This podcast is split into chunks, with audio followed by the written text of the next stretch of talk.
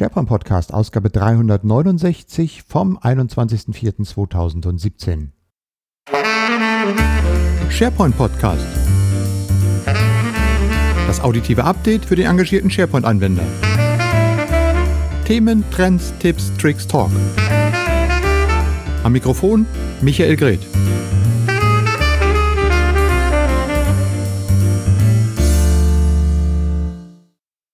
Ja, zuverlässig wie fast jede Woche. Hallo und herzlich willkommen zur 369. Ausgabe des SharePoint Podcasts. Heute mit drei Themenblöcken. Das erste Thema dreht sich um das neue Spielzeug, was bei Microsoft in die Toolbox rund um Office 365 gekommen ist oder noch kommt, die Microsoft To-Do-Applikation. Dazu ein paar Worte. Dann habe ich einen Interviewpartner wieder mit dabei, noch von der CeBIT habe ich, dort habe ich mit Klaus Quast gesprochen. Er war ja auch schon mal Gast hier im SharePoint Podcast. Klaus ist ja so ein bisschen spezialisiert auf Visio und Project, macht derzeit bei Microsoft ähm, Office 365 im Public Sector. Darüber haben wir gesprochen, ein bisschen über Smart Cities und natürlich auch über Visio. Das kommt dann etwas später hier im Podcast und äh, natürlich so ein bisschen Housekeeping aufräumen, was gerade los ist, äh, auch mit den Veranstaltungen und Terminen, die bevorstehen. Ja, über Ostern war es ja hier ein bisschen ruhiger. Ich hoffe, ihr habt die Zeit genutzt, die diversen Podcast-Episoden, die ich Ende März online gestellt habe, mit der Aufarbeitung der CeBIT, mit den Panel-Diskussionen und den Gesprächen euch anzuhören, vielleicht mal reinzuhören. Ich hoffe, es war auch was für euch dabei. Äh, Feedback freut mich übrigens immer. SharePointPodcast at outlook.de ist die E-Mail-Adresse oder in der Kommentarfunktion auf den Shownotes-Blogs sharepointpodcast.de.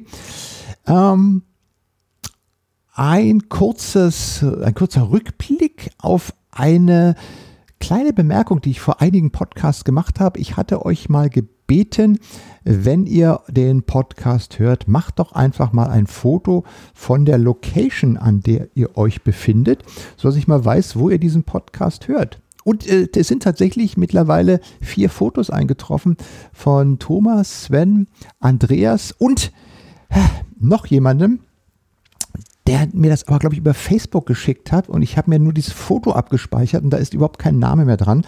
Aber es ist trotzdem sehr schön am Wasser gelegen. Also ich habe vier Fotos bekommen. Sieht, äh, dass ihr alle immer unterwegs seid, entweder im Auto oder ähm, beim Joggen oder zu Fuß. Äh, ich habe die Fotos mal auf sharepointpodcast.de ähm, in die Shownotes mit hochgeladen. Also vielen Dank dafür. Äh, Finde ich super interessant, ähm, macht Spaß. Wenn ihr das jetzt hört und sagt, oh, möchte ich auch gerne machen, ja, einfach ein Foto machen und dann einfach an mich schicken, sharepointpodcast at outlook.de. Da landet es dann am besten und ich nehme das dann gerne mit in die Sammlung auf. Vielleicht kriegen wir ja mal so ein gutes Dutzend voll. Das wäre, glaube ich, ganz spannend. So, das dazu zur Aufarbeitung. Ja, dann, ähm, genau, kommen wir mal, achso, dann zu den Events, die jetzt kommen. Äh, ihr wisst ja, auf der SharePoint Community, äh, auf der SharePoint Social Seite habe ich einen Veranstaltungskalender, der mittlerweile mit über 60 Veranstaltungen gefüllt ist und derzeit passiert unheimlich viel gerade auch mit den SharePoint-Veranstaltungen. Also nächste Woche ist zum Beispiel die PP, SharePoint PP EDV SharePoint-Konferenz in München-Erding. Dann kommt die Intranet Reloaded in der nächsten Woche hier in Berlin. Auf der werde ich sein. Nehme dort mein Video-Equipment mit und ihr werdet sicherlich auf Facebook oder auch auf YouTube einige Live-Videos sehen, sofern dann der WLAN-Gott mithält. Aber ich glaube, das haben wir jetzt, glaube ich, ganz gut im Griff. Ähm, dann äh, kommen, äh, kommt äh, irgendwann die Republika hier in Berlin. Da werde ich auch nochmal äh, ein bisschen live vom senden. Äh, das ist ja nicht ganz so äh, in dem Thema hier drin. Aber am 16.05. gibt es den SharePoint Virtual Summit. Haben wir, glaube ich, auch schon mal erwähnt hier. Microsoft äh, in Redmond ähm, wird eine zweieinhalb Stunden Online-Veranstaltung äh, rund um SharePoint machen mit einem Ausblick auf die weiteren Entwicklungen in diesem Jahr. Jeff Tieper wird mit dabei sein und ich glaube auch Bill Bear. Und wir machen dazu einen kleinen Community-Event. Das heißt, es wird einen zentralen Event in Deutschland hier von Microsoft geben in der Niederlassung in Köln. Da werden wir uns dann ab 17.30 Uhr, 18 Uhr treffen äh, in einem größeren User Group Meeting.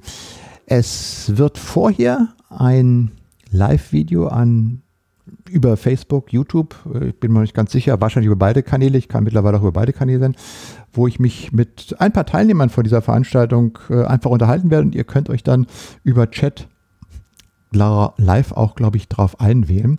Äh, Mache ich aber im nächsten Podcast, erzähle ich euch nochmal ganz genau, wie das aussehen wird. Wir sind gerade noch am bisschen zusammenstellen. Also es wird dort ein Event geben und dann mit einem Public Viewing der dort anwesenden Teilnehmer von dem SharePoint Virtual Summit aus Redmond.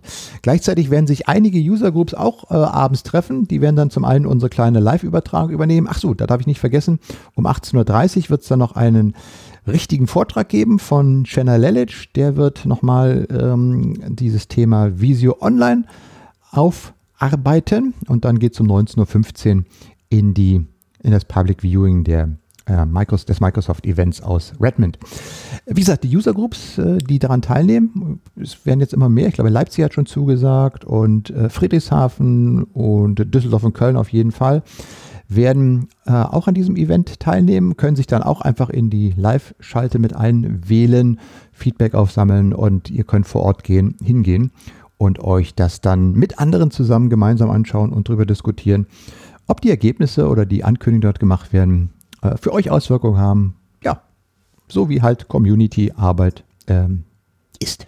Genau. Also 16.05. ist das. Wie gesagt, es kommen noch weit mehr. Wenn ihr in den, in den Kalender reinschaut, werdet ihr sehen, es sind noch viel mehr Events dort. Ähm, das Thema Azure steht ja ganz weit oben, was auch immer mehr wichtiger auch im SharePoint-Umfeld wird.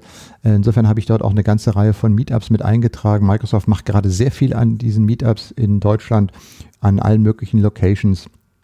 Schaut einfach mal rein in den Veranstaltungskalender auf SharePoint Social. Da ist eine ganze Menge drin. So, ja. Und dann kommen wir mal zu dem Thema, was jetzt gerade durch die ja, durch den Wald wieder rauscht und zwar Microsoft To Do. Ja, Microsoft hat angekündigt, ähm, der Preview von Microsoft To Do ist da. Eine Aufgaben-App. Hm, okay.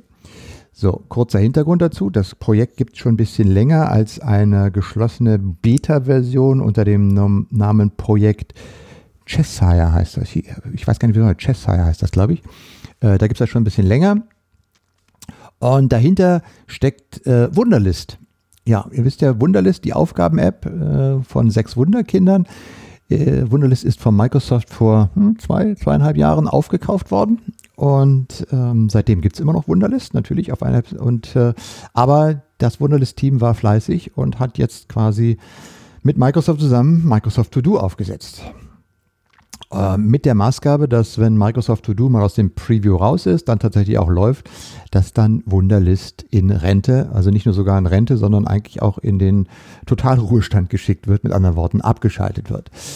So, da habe ich jetzt natürlich schon die ersten Kommentare gelesen. Also das kann man noch schon mal ausprobieren. Äh, läuft mit äh, Outlook.com, also mit einem ähm, normalen äh, Microsoft, äh, mit einem Private Microsoft Konto. Es läuft aber auch mit Office 365, sofern dann diese Funktion in eurem Tenant schon freigeschaltet ist. Dazu muss man dann halt erst in die Administration oder die Apps gehen und schauen, ob das überhaupt schon da ist und ob es dann noch freigeschaltet ist. Also gestern war es bei mir noch nicht da, heute ist es schon da, ich kann es aber noch nicht freischalten. Also ich habe es auch noch nicht ausprobiert, äh, habe aber schon mal mit dem Martin Geuss äh, von Dr. Windows gesprochen auf einer Veranstaltung, der nämlich in dieser Beta drin war. Und er hat auch einen schönen Beitrag geschrieben dazu. Ähm, und er ist ganz angetan von der App. Ich selber bin ja Wunderlist-Nutzer auch schon seit, äh, ja, seit zwei, zweieinhalb Jahren äh, und äh, finde eigentlich, dass es eine sehr schöne App ist. Dazu ein bisschen gleich mehr. Jetzt nochmal ganz kurz zu dem, was ich jetzt gelesen habe. Also wie gesagt, es kam die, äh, das Announcement raus und dann haben ja einige schon so geschrieben, um Gottes Willen, noch eine App und äh, haben wir nicht schon genug Apps von Microsoft und so weiter. Ähm, deshalb mal kurz meine, mein kleiner Standpunkt dazu, weil das Thema Aufgabenmanagement, ehrlich gesagt, schon mein persönliches Hobby seit, seit, seit vielen, vielen, vielen Jahren ist. Und seitdem ich irgendwie auch versuche, irgendwie Arbeit über PCs zu managen, zu koordinieren, das Thema Aufgabenmanagement immer ganz weit oben stand. Ich erinnere mich sogar noch an meine erste Software, die ich da genutzt habe. Das hieß Who What When, waren von Kronos Software. Das war sogar noch eine DOS-Anwendung. Mit denen konnte man sowas schon machen. Dann gab es weitere, ich bin da mal ein bisschen eingestiegen, gab Lotus Agenda, Task Timer, natürlich die SharePoint-Aufgaben, Outlook. Überall gibt es Aufgaben, Aufgaben, Aufgaben.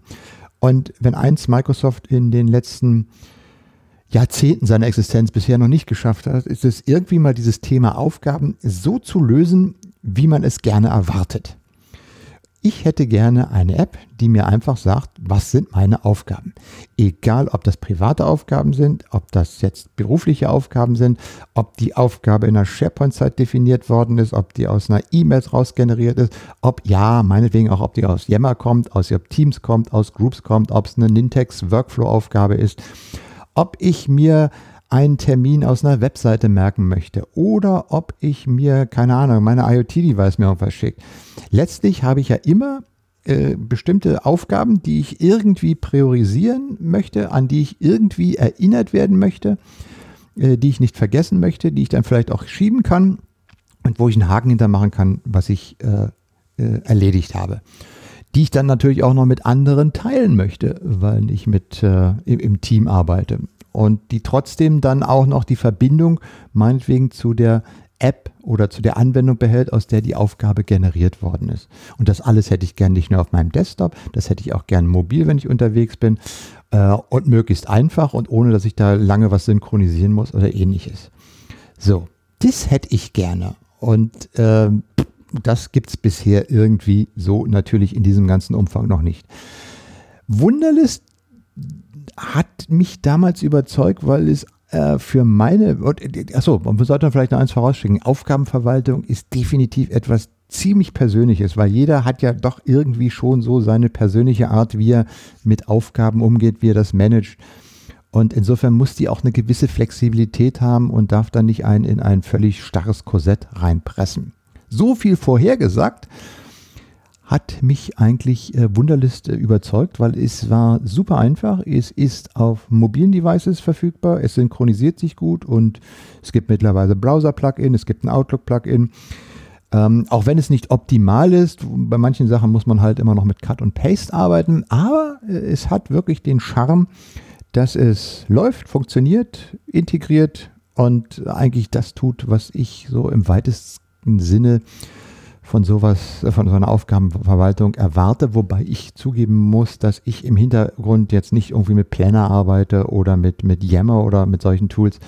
Da könnte das eigentlich auch noch besser integriert sein. Insofern ist der Ansatz mit Microsoft To Do, glaube ich, ein richtiger, dass man sich mal darum kümmert, dieses Thema Aufgabenmanagement in der Microsoft-Infrastruktur mal richtig anzugehen und dass man sich da auch mal Know-how geholt hat von Leuten bei Wunderlist, die da vermutlich Ahnung haben, weil die es bisher schon ganz ordentlich gelöst haben.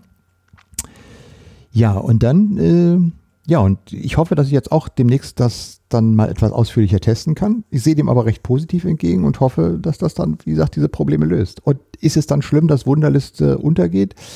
Ähm, vielleicht für die, die es anwenden, ja, aber eigentlich, wenn die zukünftige To-Do-App das macht, was sie soll und was Wunderlist auch bisher schon gemacht hat, dann ähm, ist das auch nicht so schlimm.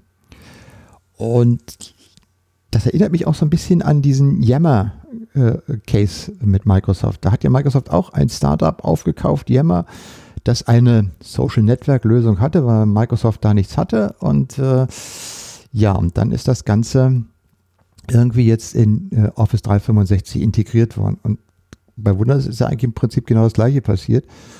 Und bei Yammer habe ich äh, mal einen sehr interessanten Podcast gehört mit einem Microsoft-Mitarbeiter aus dem Yammer-Team, der so ein bisschen aus dem Nähkästchen geplaudert hat. Und äh, eine Hauptkrux bei Yammer, oh, sagen wir so, bei Yammer gab es zwei Aspekte. Zum einen das Team und ähm, der, die, dieser Start-up-Spirit, der da drin ist. Also die Art und Weise, wie man bei Yammer entwickelt hat, wie man dort äh, ähm, Produktion von Software und die Entwicklung von Software getrackt und gemonitort hat. Ja. Ergebnis beispielsweise jetzt, dass man diese Roadmap-Tool bei Office 365 hat, das kommt irgendwie irgendwie direkt aus Yammer. Sowas hatte man früher bei Microsoft nicht, aber das gab es bei Yammer immer schon. Und jetzt gibt es sowas auch in Office 365, dass ich sehen kann, was steht in den einzelnen Produkten auf einer Roadmap, ähm, wie ist der Bearbeitungsstatus. Das hat man zum Beispiel, also diese Art und Weise hat man sich aus diesem Deal gezogen. Und auf der anderen Seite natürlich dann die Software. Und da hat man halt das Problem, wenn man als großer äh, Konzern, der so eine Office 365 Infrastruktur äh, hat, die dann hochskalierbar, international ausrollbar, nach äh, ISO, MISO, PISO, FISO zertifiziert äh, und äh, ähm, ja, zertifiziert und, und verifiziert ist, sein muss und dann auch noch authentifiziert sein muss und ich weiß nicht was, also halt in diese Infrastruktur reinpassen soll, da kommt man natürlich dann, wenn man als Startup ich sag mal, eine coole Idee hat und baut dann mit irgendeinem Cloud-Service und mit dem SDK und mit diesem Tool und mit diesem GitHub-Teil dann eine Lösung zusammen. Da muss nochmal kräftig rangegangen werden, um diese Software auch technologisch auf so eine Riesenplattform zu stellen. Und das war damals eigentlich so äh, eine Aussage aus diesem Podcast-Gespräch, was ich da gehört habe von dem Microsoft-Mitarbeiter, dass eigentlich das war, was äh, Yammer so in den letzten zwei Jahren gemacht hat, äh, ihre Software nochmal von Grund auf neu schreiben, sodass sie in Office 365 reinpasst und damit funktioniert. Und ich glaube, das gleiche Schicksal hat auch Wunderlist ereilt, denn die Software, die man dort gebaut hat und nach den Prinzipien, wie man dort Software entwickelt hat, und ich hatte mal das große Glück, einer Veranstaltung hier in Berlin bei Wunderlist beizuwohnen, kurz ähm, nachdem sie von Microsoft übernommen worden sind wo einfach mal auch ein paar Programmierer erzählt haben, wie sie so programmieren und was sie so machen, denke ich mir, das war cool, das hörte sich echt richtig gut an, aber da habe ich auch damals gedacht, okay, wie passt das dann in eine Microsoft-Infrastruktur rein? Und ähm, ja, das Ergebnis sieht man, also das Know-how, wie man Aufgabenverarbeitung macht, nehmen und die Software dann vielleicht nochmal neu programmieren und neu bauen, sodass sie in das Office 365 Ökosystem reinpasst. Das ist, glaube ich, jetzt so passiert. Und äh, ja, ich freue mich darauf, To-Do zu sehen. Äh, ich wollte es bloß mal rauslassen, dieses Thema, weil ich, äh, ich wollte es eigentlich schreiben, aber ich hatte jetzt nicht so viel Zeit zu schreiben. Deshalb mache ich es lieber im Podcast für euch persönlich hier in diesem netten kleinen Ambiente. So, also, ja, wenn ihr es ausprobieren wollt, äh, Microsoft To Do, ich habe die Link in die Shownotes reingepackt. Dort könnt ihr euch dann auch bei To-Do anmelden und einfach mal es dann ausprobieren. Und natürlich, wenn ihr Feedback habt, gerne. Äh, SharePoint at outlook.de ist die E-Mail-Adresse oder als Kommentar in den Shownotes auf sharepointpodcast.de. So, lange Rede, kurzer Sinn. Nach diesem Aufgabenthema und Wunderlist und To-Do jetzt äh, der dritte Teil unseres heutigen Podcasts, nämlich dem Gespräch mit Klaus Quast ähm, über Office 365 im Public Sector, ein bisschen was über Smart Cities und Visio und äh, ja, mit dem Klaus, äh, der ist auch so ein kleiner IoT-Bastler, habe ich auch sehr interessante übergeschaut. Wir arbeiten gerade so ein bisschen IoT und an Alexa-Integration. Mm, da kommt was ganz Feines auf euch zu. Ich hoffe, es kommt was Feines auf euch zu. Ähm, kann noch nichts darüber sagen, weil ich warte erstmal ab, bis das äh, dieser Skill tatsächlich von Amazon freigegeben ist und dann könnt ihr es hier als erster erfahren. Äh, und falls ihr noch äh, eine Amazon Alexa habt, dann freut euch schon, da wird etwas Nettes kommen hier rund um den SharePoint Podcast. Ah, Spannungsbogen aufbauen, Cliffhanger.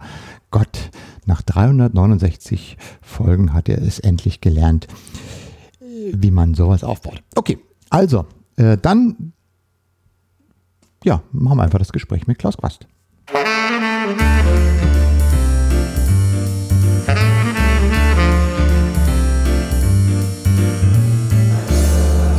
Wen kann ich begrüßen? Klaus Quast, Lösungsberater Microsoft, Public Sector. Ja, Du warst ja auch schon häufiger Gast hier im SharePoint Podcast. Das kann ich äh, ja. Zumindest einmal, ja. Ja, ich glaube zwei oder drei. Zweimal. Also mittlerweile machst du Public Sector. Äh, genau. Office 365, Public Sector, zwei Welten prallen aufeinander oder? Ja, nee, ganz so schlimm Hassliebe? ist es nicht. Ist nicht ganz so schlimm. Ich glaube, wir müssen uns erstmal aneinander gewöhnen. Also ja. Hassliebe ist es definitiv nicht. Es ist ein Prozess. Ähm, und es ist vor allen Dingen, es sind Verständniswelten, die da aufeinandertreffen. Das heißt, ähm, eigentlich ist der Public Sector dringend äh, dringend notwendigerweise auf dem Weg dahin. Sie mhm. wissen es nur noch nicht. Also manche ignorieren es halt, bis es nicht mehr geht. Das ist okay, da können wir mit leben. Äh, äh, aber naja, Aufklärung. Mhm. Aufklärung, Aufklärung, Aufklärung. Jeden Tag äh, die Geschichte neu erzählen. Hilft da die Deutschland Cloud, die Microsoft Cloud Deutschland? Ja, sie hilft zumindest Ressentiments äh, auszuräumen. Das heißt also tatsächlich einmal mehr drüber nachdenken zu müssen. Aber grundsätzlich, wenn man die Datenschützer hört, zumindest die Rechtsgelehrten, ähm, die sagen, nee, ist nett, dass wir einen Datentreuhänder haben, macht natürlich das Prozessgetue drumherum ein wenig äh, smarter und leichter verdaulich. Aber von dem formal-juristischen Teil macht das eigentlich keinen Unterschied. Mhm. Also wir haben eine Sicherheitsstufe mehr, das macht es angenehm. Aber die Gedankenwelt drumherum, das heißt also sich klar darüber zu werden, was für Verhaltensmodelle man entwickeln muss, um damit leben zu können, sind immer noch die gleichen. Mhm. Also es gibt nach wie vor keine Freischreibung von irgendeinem Datenschützer, der mich, keine Ahnung, äh, papstähnlich segnet, sondern ich muss einfach ganz klar sagen, wie ich mich verhalte, muss es dokumentieren. Und das ist in beiden Welten die gleiche Herausforderung. Was sind denn die inhaltlichen Themen, die im Public Sector gerade so en vogue sind? Warum, was war noch mal? Also das, das, das, große Thema eigentlich im Public Sector ist, dass äh, eine Frau Schwesig gesagt hat, dass es eine Vereinbarkeit geben muss zwischen Familie und Beruf. Und das ist äh, eine Verordnung oder sogar Gesetz. Das heißt, da geht kein Weg dran vorbei. Da muss man darauf reagieren. Und Public Sector hat da mal die Herausforderung, das äh, sehr schnell zu tun, weil da der natürlich drauf geschaut wird. Es geht darum, dass ähm, Frauen die gleichen Chancen kriegen, obwohl sie für den Nachwuchs irgendwann mal sorgen sollen, ja, weil wir als Männer da ziemlich schwer versagen in diesem ja, Zusammenhang. Stimmt. Und es ist natürlich so, dass Frau Schwesi auch mit dem äh, Punkt 2 schon gedroht hat, zu sagen, und wir geben denjenigen, die die Erziehungstätigkeit machen, auch die Möglichkeit, nicht zu sagen, von morgen an mache ich halbtags, sondern ich bin übermorgen auch wieder da und zwar volltags. Das heißt also, die äh, öffentliche Hand merkt, dass sie auf einmal in einer Dynamik äh, drin ist, die sie so nicht kannte. Und das bedeutet eben auch ganz klar, und da ist die Cloud natürlich super hilfreich, oder sie kann es zumindest sein, dass man die Arbeitswelt dann ähm, der Realität anpasst. Das heißt, die Arbeitswelt mit nach Hause nehmbar macht.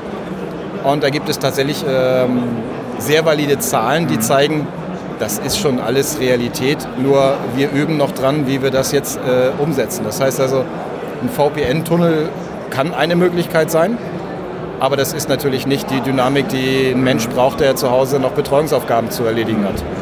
Das heißt einmal diese äh, mobile Arbeit sozusagen, das ist Homeoffice, auf der anderen Seite aber auch, äh, weil du sagst, kommt jemand zurück, flexible Lizenzierung? Könnt ihr auch Absolut, ja klar. Also auch Pay-as-you-use ist natürlich ein Thema, wo wir sagen, ja, das ist nicht alles so in diesem, in diesem Segment möglich, Pay-as-you-use, aber es wird natürlich eine ganze Menge Services geben, die wir genauso anbieten können, wenn sie nötig sind und eben nicht mehr, du musst jetzt das Ganze für die nächsten gefühlten Jahre permanent vorhalten, sondern du bist da inzwischen wesentlich flexibler im Reagieren. Also wenn ich jetzt eine Person habe, die, keine Ahnung, Außendienst macht, und das gibt es in der öffentlichen Hand ja durchaus auch, also ich meine, ein Steuer ähm, ähm, Fahnder, ja. den möchte man nicht unbedingt kennenlernen, aber das ist ein durchaus sehr mobiler Beruf. Ja? Mhm. Also die sind täglich unterwegs und die haben natürlich auch genau diese Herausforderung und da mache ich es auch ganz gerne dran fest.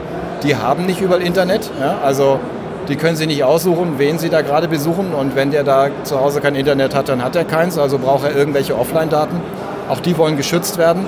Das heißt also, so ein Schutzmechanismus, den wir früher hatten, wir ziehen einfach hohe Mauern mhm. um ein Rechenzentrum herum, die sind heute nicht mehr Realität. Also die sind eigentlich nicht mehr gültig, sondern ich muss halt Identities äh, schützen. Mhm. Und äh, diese muss ich dann auch noch in verschiedenen Systemen abbilden. Es ist also komplett, hat sich einiges gedreht und die öffentliche Hand muss sich dem mehr oder weniger stellen. Naja, und die, die, ja, meine, wir haben ja die Diskussion, wir müssen ja auch äh, irgendwie den Zugriff darauf haben. Also ich sag mal, Cloud ohne Internet ist irgendwie suboptimal. Ja, absolut. Verbindung und das ist, ist das auch ein Thema, was...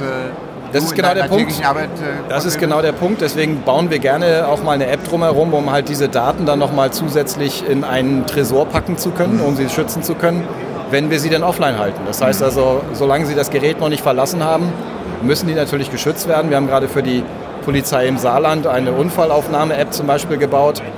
Da sind natürlich echte Herausforderungen und da sind auch eben so ähm, diese, dieses äh, Microsoft hat noch eine Idee mehr, die muss aber dann natürlich auch erstmal geprüft werden, ob sie mhm. datenschutztechnisch so umsetzbar ist. Wenn wir sagen, ja, wir können natürlich einen Ausweis äh, abfotografieren und ihn äh, per OCR-Technologie oder eigentlich nur OCR-ähnlicher Technologie, also künstlicher Intelligenz, analysieren lassen, so heißt es natürlich, da spielt ein Stück Cloud mit. Mhm. Ist denn das so zulässig? Möchte der Bürger das? Also das sind eine ganze Menge Dinge, die wir äh, auch als Microsoft lernen und das tagtäglich. Aber es kommen eben sehr smarte Lösungen raus. Wenn ich diese Unfallaufnahme-App nehme, dann hat das Saarland alleine rund 30.000 Verkehrsunfälle äh, pro Jahr ohne irgendwelche Verletzten. Und das bedeutet natürlich ganz klar, das kann man relativ schnell abhandeln. Ja. In manchen Bundesländern sagt man, dafür braucht man gar nicht die Polizei. Das ist äh, faktisch, also juristisch gesehen absolut richtig. Mhm. Aber wir als Bürger möchten natürlich diese Sicherheit haben, dass da jemand draufschaut. Also wird das Ganze aufgenommen, muss in ein Fachverfahren übertragen werden und das Ganze findet nun mal vor der Tür statt und nicht in-house. Du hast schon so ein Stichwort Smart eben gesagt. Smart Cities ist ja ein ganz großes Thema. IoT-Vernetzung, intelligente Städte, besseres Management. Ähm, spielt das auch bei dir eine Rolle? also ich habe da... Äh? Ist nicht unbedingt mein ja. Bereich, weil ich eigentlich mehr aus dem Lösungsbereich um, rund ums Office äh, komme.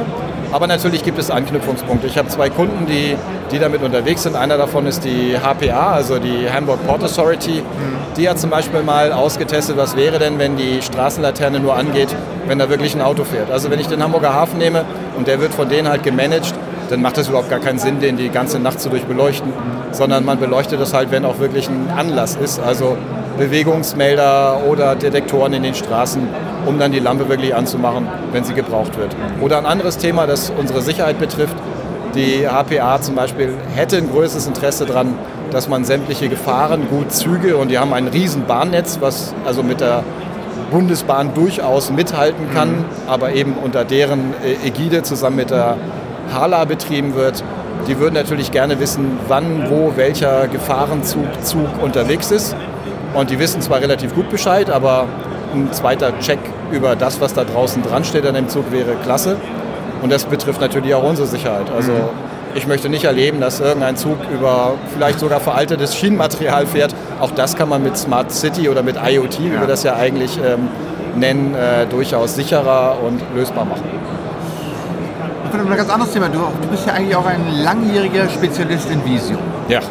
Hat das eigentlich heute noch oder hat das eine Bedeutung für dich heute noch, in, in, auch im öffentlichen Bereich? Spielt das dann Rolle, Visualisierung oder so weiter? Oder ist das eher ein, ein Randthema? Also es ist natürlich ein bisschen an den Rand gerückt, was einfach daran liegt, dass mein Produktportfolio wesentlich breiter geworden ist. Aber grundsätzlich ist es nach wie vor so, dass im öffentlichen Bereich äh, prozessual gearbeitet wird. Also wenn nicht da, wo dann? Ja, also wenn wir irgendwelche Anträge äh, einreichen müssen, dann wird natürlich äh, erstmal geprüft, was das ist es, wie läuft es, wo muss es hin, äh, welche, keine Ahnung, Implikationen beziehen sich da äh, auf welche Informationen, die schon da sind und so weiter. Also das ist alles sehr prozessual und wird auch entsprechend derartig gelebt und natürlich auch analysiert. Also es ist nach wie vor da. Allerdings äh, habe ich im Moment so den Eindruck, wir sind in einer Situation, wo es uns allen relativ gut geht. Ja, also die Steuereinnahmen sind hoch, der Druck entsprechend geringer geworden, dort was zu tun. Und äh, je weniger Veränderungen sind, desto weniger werden diese Prozesse natürlich neu aufgewickelt, mhm. neu analysiert und äh, nachverfolgt. Ja, ich meine, ich habe ja hier auch auf der CeBIT gesehen, Visio ist ja ein, für mich immer noch so ein Diagrammtool, aber ich meine, ich habe auch zugelernt, das ist ja ein dynamisches Tool. Es kam ja auch das Wort hin, äh, Visio ist äh, Teamwork. Also, ja. also, da passiert ja wesentlich mehr. Kommt das überhaupt bei den, bei den Anwendern durch oder sind es wirklich nur die Spezialisten, die das sozusagen dann mitkriegen? Man muss, man muss das Thema sauber analysieren. Also bei Visio ist es eben so, man kann sehr schön Diagramme machen, die äh, den entsprechenden Wiedererkennungswert in der Branche haben. Mhm. Das ist ganz wichtig. Also wir arbeiten mit DIN-Normen, wir arbeiten mit ISO-Normen und verwenden die entsprechenden Symboliken, ob es nun Prozessmodellierung ist oder einfach tatsächlich eine Gefahrendarstellung in Form eines Fluchtdiagramms zum Beispiel oder Fluchtplans. Mhm. Ähm, das ist das eine, aber es muss eine gewisse Dynamik besitzen, damit Visio als Tool Sinn macht. Was wir ja derzeit ähm, auch hier mit der Ankündigung äh, zeigen, ist, dass wir noch mehr Leser gewinnen wollen für Visio, indem wir halt ähm, eine iOS-App haben. Das heißt, man kann es auf dem iPad mhm. sehen, man kann Kommentare dagegen ähm, äh, stellen als Nutzer. Aber wir wollen eben auch in die Richtung gehen, ist was den Browser heraus mit einem Visio Online in Zukunft äh, auch durchaus einfache Modelle verändern können, also anpassen können, indem wir ein Shape hinzufügen oder sonstige Sachen. Das heißt also, ja, das wird teamfähig, es wird breiter in der Masse aufgestellt werden. Ähm, aber es ist nach wie vor immer noch ein Tool, was stark davon lebt, dass Standards äh, genutzt werden, um etwas zu verdeutlichen.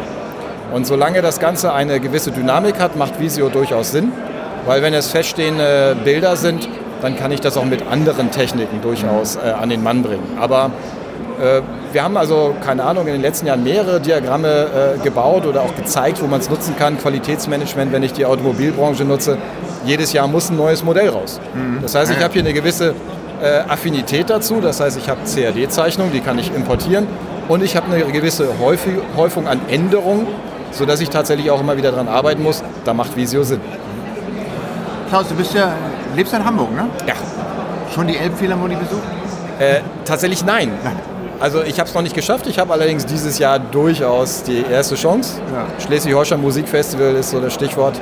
Ja. Muss man rein. Also ganz klar. Ich habe, ich habe neulich einen äh, 45-Minuten-Beitrag gesehen über den Bau der Elbphilharmonie. Das war ja Schön, dass man das in 45 Minuten zusammenfassen aber kann, es was man da über Jahre gemacht sehr hat. überraschend zu sehen, äh, wie man das geplant hat. Was, ich wusste ja gar nicht, dass auf so alten Speicher aufgebaut ist. Ja. Das ist mir jetzt klar geworden, aber ähm, gut und vor allen Dingen, wie, wie, wie, was sie da eingebaut haben, wo da jedes einzelne Stück in der Wand äh, mit 100.000 Einzelteilen selbst vermessen worden ist, die Glasscheiben, kein Wunder, so viel gekostet hat. Aber das ist auch ein gutes Projekt für Project, oder? Das ist durchaus ein Pro Projekt, was man äh, aber wahrscheinlich mit Project hätte auch nicht retten können, weil ich glaube, der große Punkt an der Stelle war einfach, man hat eine politische Entscheidung getroffen, das tun zu wollen. Was ich eigentlich immer gut finde, weil das ist das, woran es, was manchmal so ganze Verwaltung lähmt, dass eben keiner eine Entscheidung treffen mag. Ähm, aber in diesem Fall wurde die Entscheidung getroffen und wir haben jetzt das Ergebnis. Es hat ein bisschen länger gedauert, das Ding sieht klasse aus, zieht unwahrscheinlich viele Touristen an. Also nehmen wir es mal, wie es ist und ich glaube, da gab es auch einen Projektplan. Genau. Und wir in Berlin werden uns auch mal dran machen, dass wir irgendwann was haben, wo wir auch mal sagen können, da kommt mal jemand hin. Ach, die Geschichte mit dem Flughafen. Ach, mit, ja, wir haben Flughafen, ja, wir haben einen. Ja, ihr habt noch zwei, also Ja, was kämpfen- wollt ihr mit dem dritten? Man, man kämpft ja gerade darum, den alten auch. Das ist so lustig. Es gab ja irgendwie die Idee, sowas langsam einzuführen. Ja, also da sind wir im Public Sector auch immer dabei, dass wir versuchen, Dinge langsam einzuführen, also eine kritische Masse zu finden, Ja. die Spaß dran findet an den neuen Technologien. Und da gibt es vielleicht noch eine schöne Geschichte aus Wiesbaden. Äh, da hat man einfach die ähm, Anwärter mal genommen. Das sind also äh, im Normalkontext sagt man Azubis dazu, im Beamtenkontext sind das Anwärter. Und hat gesagt, macht ihr doch mal was mit SharePoint, äh, wie ihr euch das vorstellt. So aus der Generation Facebook, WhatsApp Ja. und so weiter. Und das war super. Das Ergebnis war ganz klasse. Und die haben jetzt die zweite Idee entwickelt, haben gesagt, wollt ihr nicht auch vielleicht mal mit Gemma versuchen, so etwas zu tun? Und äh, der erste wichtige Punkt, wo ich sagte, ja, also neben dem tollen Ergebnis einer SharePoint-Geschichte ist das Ergebnis, wir brauchen individuelle Accounts, weil bisher war das so, Anwärter 1, Anwärter 2, Anwärter 3. Das sind natürlich so Geschichten, ja, da kommt man natürlich in dieser Cloud-Welt, ja, wo es um Eindeutigkeiten und Identitäten geht, nicht mehr so weit. Aber das ist so ein Modell, was finde ich sehr schön. Und ich glaube, das kann man auch auf den BER beziehen, zu sagen, fangt doch erstmal so mit ein, zwei Fliegern an. Ich nehme es mal als guten Tipp mit nach Berlin zu. Klaus, vielen Dank für deine Zeit. Ja, gerne.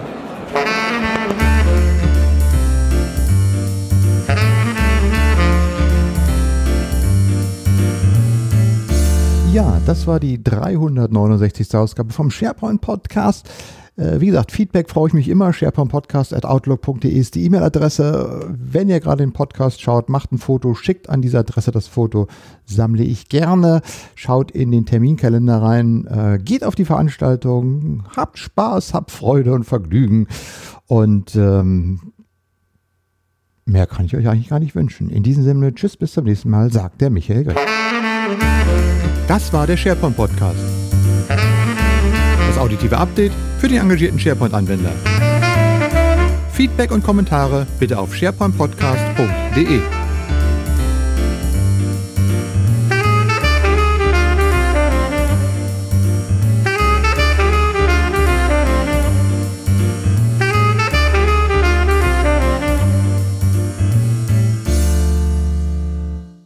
Au- Auf was? Auf Wiedersehen, ja.